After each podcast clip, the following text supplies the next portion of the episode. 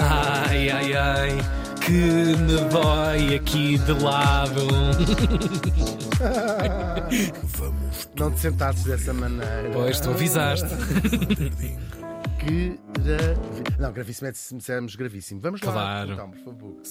Ah, Último dia da semana. Vamos falar de uma eh, organização que está tão presente nas nossas vidas. Eh, ouvimos todos os dias falar na televisão. Hoje vamos ouvir também falar na rádio. na rádio.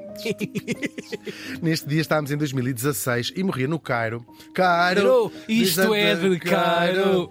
Aos 93 anos. 93 anos! Fogo, 93, bem rijo. Bem rijos. Para aturar aquele calor, aguentar aquilo. É verdade, e as pirâmides. Sim, sim. Esta pirâmide está um nojo. Ainda não Muita pirâmide de chocolate. E Muita mesmo assim. pirâmide. Falamos do diplomata egípcio Butros Butros Gali.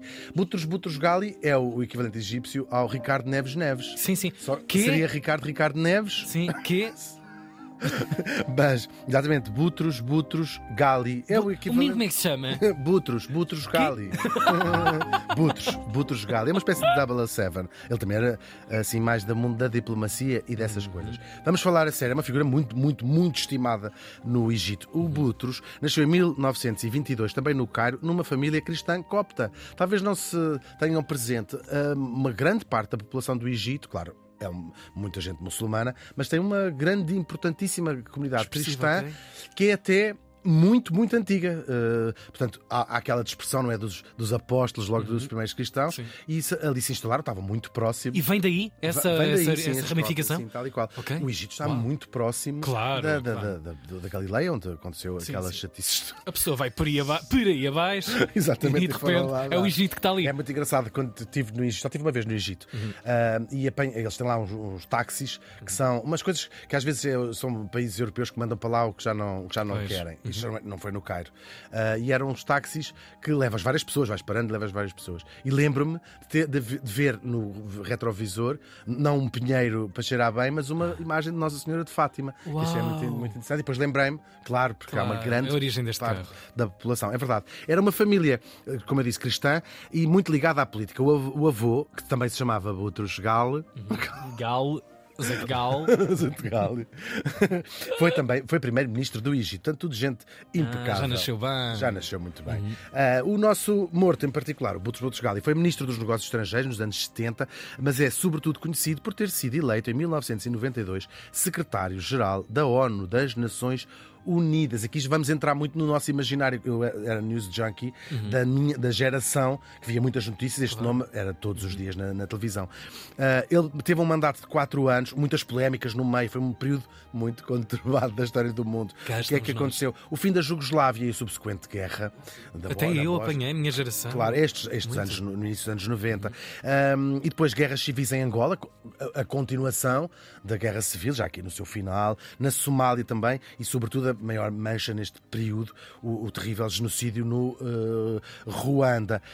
Um, tudo com um bocadinho eh, a ideia de que ele não tinha sido demasiado não tinha sido eficaz. E também há ali uns negócios de quando ele era ministro dos negócios estrangeiros de eventualmente ter- o Egito ter vendido armas. Enfim foi um período um bocado complexo tanto que ele concorre sem oponentes. Portanto mais ninguém a concorrer ao segundo mandato como é Sim, sim. tradição eles fazerem dois mandatos. Eh, mas foi votado pelos Estados Unidos e portanto cumpriu só um mandato. Então vamos saber primeiro o que é as Nações Unidas toda a gente tem mais ou menos uma ideia, vamos saber um bocadinho mais a fundo. Já existia uma coisa chamada a Liga das Nações, ali nos anos 20, cujo objetivo é o igual ao das Nações Unidas, o objetivo principal é evitar a guerra, é promover a paz. E foi pós Primeira Guerra Mundial, não é? Ou seja, vem em sequência. A Liga das Nações é, é na- ali na, na primeira. Ok. portanto, Sim, sim, 20. sim, sim. A outra só vai ser fundada em- precisamente em 1945. Uau. Claro, os Estados dissolvem.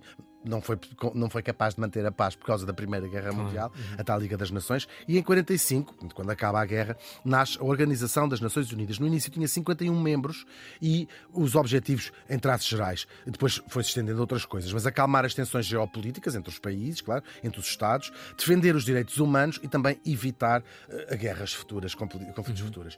Os fundadores foram os Estados Unidos, o Reino Unido, a Rússia e a China, e depois outros tantos países assinaram, por fazendo os tais 51 1991, que também nessa altura assinaram a Declaração dos Direitos Humanos e foi criado também o Tribunal de Justiça Internacional, tudo órgãos que pertencem à, à ONU. Portugal, por exemplo, quem tiver curiosidade, entrou em 1955, quatro anos depois uhum. de, de, de, aliás, dez anos depois de ser, de ser fundado. Quando os papéis chegaram cá, que aquilo na altura. Ou alguma hesitação claro. por causa do, da, da, questão das, das, antigas colónias. Uhum. entretanto, hoje há mil, uh, mil não, 193 países que pertencem às Nações Unidas, que são basicamente quase todos, todos têm igual representação na Assembleia Geral, que é uma das características, portanto, todos têm. Depois sabemos que há países que têm direito de veto, há o tal Conselho de Segurança, onde são eleitos só alguns países. Nós vamos ouvindo isto nas, nas, Eu, dia -a -dia, nas televisões. É? E quase sempre pelo inverso, porque o mundo está em guerra, não claro, é? A aparição desta, desta instituição. Mas é, é, quase um palco do mundo, é o parlamento pois, pois, do claro, mundo, claro, onde claro. toda a gente lá está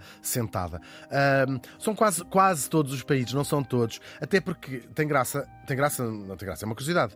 Uma das uh, critérios para seres considerado um país é precisamente seres reconhecido pelas, pelas Nações Unidas, porque é o grupo ah. dos, outros, dos outros países. Há alguns casos particulares. A Santa Sé e a Palestina têm estatuto de observadores e não estão lá enquanto uh, Estados.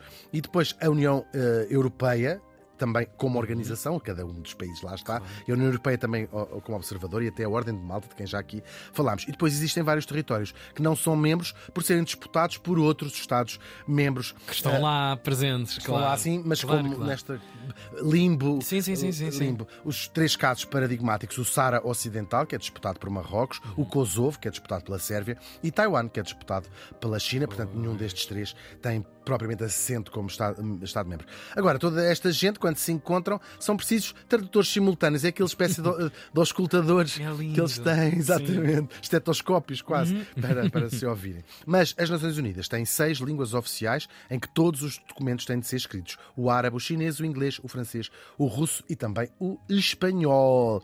Agora, uma das partes mais visíveis da ONU é a Assembleia Geral, não é? Já toda a gente uhum. viu aquela coisa linda em mármore, sim, sim, tudo em mármore verde. Aquilo foi, aquilo foi bem feito. Aquilo. Foi mesmo, já te vou dizer quem foram os, alguns dos arquitetos, foi um grupo de, de arquitetos. Até então, isso, não é? Até isso deve ter. Tudo incrível, tudo pensado incrível ao pormenor. Sim, é representatividade. E tem uma sala muito, muito interessante, que é uma sala que eles chamam de reflexão, ou que é, uhum. que é uma sala interreligiosa. interreligiosa. Ok. Portanto, é uma coisa. Procurem, porque é muito, muito bonito de ver. Ah. É uma, uma sala que tem só um foco de luz, onde qualquer pessoa ateia ou de qualquer religião Zona neutra. se sente ali uh, convidado a, a, refletir e a pensar no que, é que andam a fazer. É tipo o canto da sala, não é? é o, o menino vai para ali, a menina vai para ali. Mas, mas eu acho muito bonito esta ideia de representar ali todas as, religi claro. todas as religiões, no sentido não é religiões oficiais, toda a religiosidade, a espiritualidade das pessoas sim, que sim, têm sim, e até das que não têm, porque vês um foco de luz claro. é sempre. É a grande diversidade humana, não é? É mesmo, ali, é, é. e é conseguir que aquilo afinal é uma coisa claro. que pode ser um, um, espaço comum a todas as pessoas, isso é muito bonito. Agora, discursam lá os representantes dos Estados-membros, também convidados, e há discursos verdadeiramente históricos Krishna Menon, um académico indiano que falou durante oito horas. Está no Guinness como o maior discurso. Oito horas? Tal e qual. São três, três dias, mas o discurso teve oito horas. Depois há um famoso discurso do Fidel Castro que durou olha quatro que... horas. Olha aí, olha aí. A Vana já sabia bem desses discursos. E era para se queixar da América, claro. claro. Um de muitos discursos. É um tema recorrente porque a América é o império dos nossos tempos, não é? Claro. O Gaddafi lá, lá discursou, Hugo Chávez, que chamou diabo ao George Bush, isto já se calhar as pessoas lembram-se, o Robert Mugabe, toda a gente, estes discursos famosos deste, de crítica à América. A América também tem a sua dose de violência no discurso, como por exemplo quando o Trump disse que ia arrasar com a Coreia do Norte, pois afinal foi lá visitá-lo e dar-lhe dois beijinhos. Nem todos vêm em guerra, há quem venha também em paz, ou pelo menos em tentativa de paz, como um célebre discurso de 1974 em que o Yasser Arafat falou de um hipotético, de um figurativo ramo de oliveira que tinha na, na mão. Ou até o mais recente, como se atrevem, da Greta Thunberg, sobre e, e, e, vários jovens que têm falado, mas este, claro, eu acho que este como se atrevem vai ficar na, na história da, da, das, das, Nações Unidas. Até um, um dicionário, não, um dinossauro chamado Frankie, que é um boneco, não é? É um boneco! Sim, que lindo! É lindo! Isto está, isto está tudo na, na está tudo na net. Tá, Vamos tá, sempre tá. a citar o José Gomes Ferreira para alertar para os perigos dos combustíveis fósseis. Lá estava o, o dinossauro. Um dinossauro a juntar-se a muitas outras figuras, estrelas de Hollywood incluídas. Uhum. Já toda a gente viu o Leonardo DiCaprio, DiCaprio falar, claro, claro. Tant- Tantas, tantas pessoas. Para a história de Portugal, eu escolhi aqui dois. Por um lado, o discurso de Amílcar Cabral em 1971 contra o colonialismo português e, por outro, o discurso em 1982 do então Primeiro-Ministro Pinto Balsemão, que foi Primeiro-Ministro, não é? a favor da autodeterminação de Timor. Agora, com tanto discurso, às vezes é preciso pôr ordem, não é? E entra o martelo, aquele martelo como há nos Zá, zá, tribunais, que no caso das Nações Unidas é um machado de madeira vindo da Islândia, uma coisa islandesa, típica islandesa. É que não há, não há casos. Qualquer objeto, do mais pequeno à construção da sala, É tudo pensado, tudo absolutamente. tem um sentido, às vezes moral, ético, de, de afinidade. Uau, da Islândia, diz. Islândia. Foi um presente nos Uau. anos 50, já não é o original, porque eh, partiu-se o original nos anos 60 para mandar calar o Nikita Khrushchev, que estava aos gritos e eles pá, pá, pá, não é. E hoje há uma, há uma réplica, é muito engraçado. Noutra ocasião, foi o próprio Nikita Khrushchev que bateu com um sapato na mesa para mandar calar o representante das Filipinas. É, é uma história incrível, junta-se lá também toda a gente, Claro, vá. claro, Está claro. a frequentar. Aquilo é uma às vezes. às vezes, não é é? uma. Pois, pois. Para além disso, as Nações Unidas têm muitos programas, mais de 30 programas. A Unicef para as crianças, a Unesco para a cultura, o Programa Alimentar Mundial, o Alto Comissariado para os Refugiados e muitas missões de paz com muitos milhares de funcionários ah, por todo o mundo. Claro, já lhe valeu 12 prémios Nobel às, às várias Claro, ah, organizações, não é? Claro. Claro, é uma, uma parte também muito visível que nós sabemos.